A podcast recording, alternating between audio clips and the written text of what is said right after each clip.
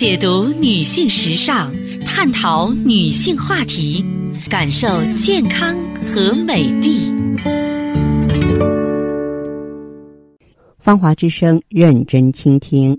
收音机前的各位好朋友，大家好，我是芳华。此时此刻，我们再度如约见面。我们的联络方式啊是微信大写字母 B 四零零零七八幺幺幺七，记住是大写字母 B 啊，后面呢是四零零零七八幺幺幺七。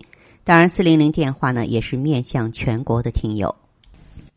亲爱的听众朋友，我们以下时间里呢，继续和大家聊到，呃，气虚以及呢，就是跟气虚相关的一些症状。可能很多人没有想到，你可能仅仅是对这个“虚”字呢有所了解，但是你知道什么叫气陷吗？什么中气下陷、大气下陷？你知道什么叫血瘀吗？血燥等等？其实这些我们似是而非啊，就听起来有点耳熟的词，都和气虚有关系。你看气虚和气陷，陷就是陷阱的这个陷字，他们都属于功能减退，所以甭管是气虚的人还是气陷的人，我们看到这个人的时候，都会发现他神疲乏力、少气懒言，啊，这个倦怠，喜欢躺着，头晕眼花、自汗，一动就出汗，而且舌苔淡白、脉弱，但是啊。在这我要说，气陷可是比气虚要严重，它是气虚症的进一步发展。所以呢，气陷的人一定是络脉松弛、声举无力啊，肚子坠胀，这个长期拉肚子，啊，或者是脱肛，或是子宫下垂。然后的话呢，如果说就是出现一个破溃了。啊，就是很难恢复，就是说有有个化脓感染的小包了，很难恢复。还有一些育龄期的女性呢，这个就是月经淋漓不尽，然后的话呢，这个颜色还比较稀。嗯，你想这样的人，他就不太容易坐住胎嘛，就容易造成胎动啊、滑胎啊、习惯性的流产。那么还有呢，这个气陷呢，我们再把它分的细致一点儿。进来也就是中气下陷和大气下陷，它们是有区别的。你看这两种症候吧，都是由气虚进一步发展而来的，同时呢，都有气虚的症状：神疲乏力、少气懒言、头晕眼花、自汗，啊，一动呢就加重。但是这个中气下陷呢，它是脾虚气血啊，所以呢，就是脾功能下降嘛，就是。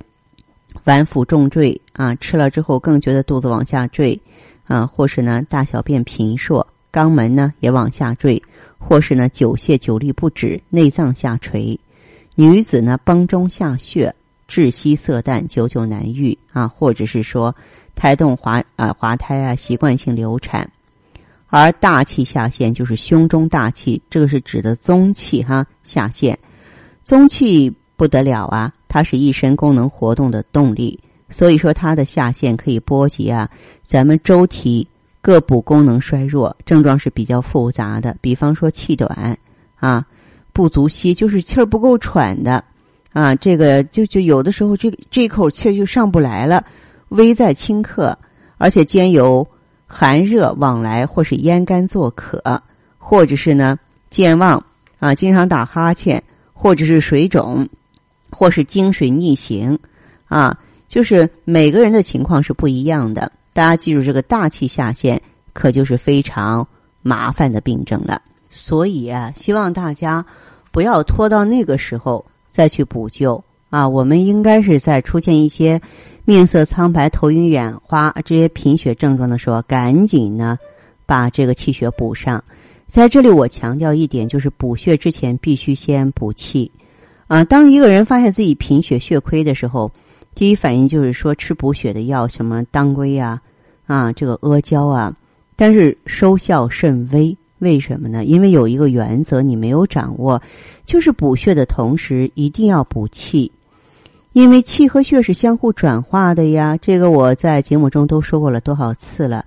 中医认为气为血之帅，血为气之母。气血是同根同源，它是互相转化的。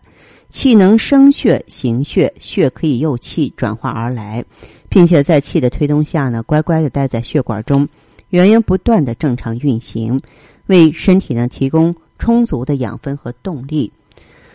同时，气是无形的，需要以有形之血为载体啊，就像就是车辆运物资一样，存在于血液中，得到血液的滋养，气旺而生血。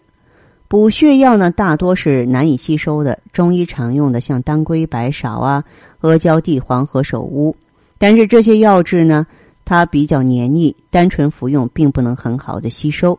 尤其是那些脾胃功能不好的人，你像老人、胃肠不适的人，你服用之后不仅是吸收困难，不能让珍贵的药材物尽其用，还容易给消化系统带来负担，出现腹胀啊、大便溏稀的不适症状。那么，呃，我们说健脾补气呢，也是可以纠正贫血的啊。你比方说呢，这个产后的大出血啊、外伤出血。呃，现代呢，我们可以通过输血把这个血容量迅速补上来。但是在古代没有输血条件的时候，就要需到大量的补气的药。有形之血不能速生，无形之气所当即固。也就是说，人在出血的时候呢，气也是随着血液跑出来了。单用补血的药呢，会面临吸收难题儿，而补气可以促进血液凝固，控制出血，帮助我们稳定病情。所以，过去古时候抢救休克病人就经常用人参大补元气嘛。还有一些这个慢性出血的病人，你像月经量过多啊、月经淋漓不尽啊、慢性肾病有血尿的人，都可以用补气的药物啊来止住慢性出血，继而呢再加以补血的药啊来纠正贫血。所以呢啊，我在节目当中呢才主张大家一定要气血通补啊，益气养血，双管齐下，才能够。让亏失的血液呢，急速的补益上来。当然呢，我们的三八女神节活动啊，正在进行当中。新老朋友啊，如果说对自己的健康美丽有所要求的话，不妨在这次活动当中呢，做足功课，做好选择。感谢收听和关注，相约下次我们再见。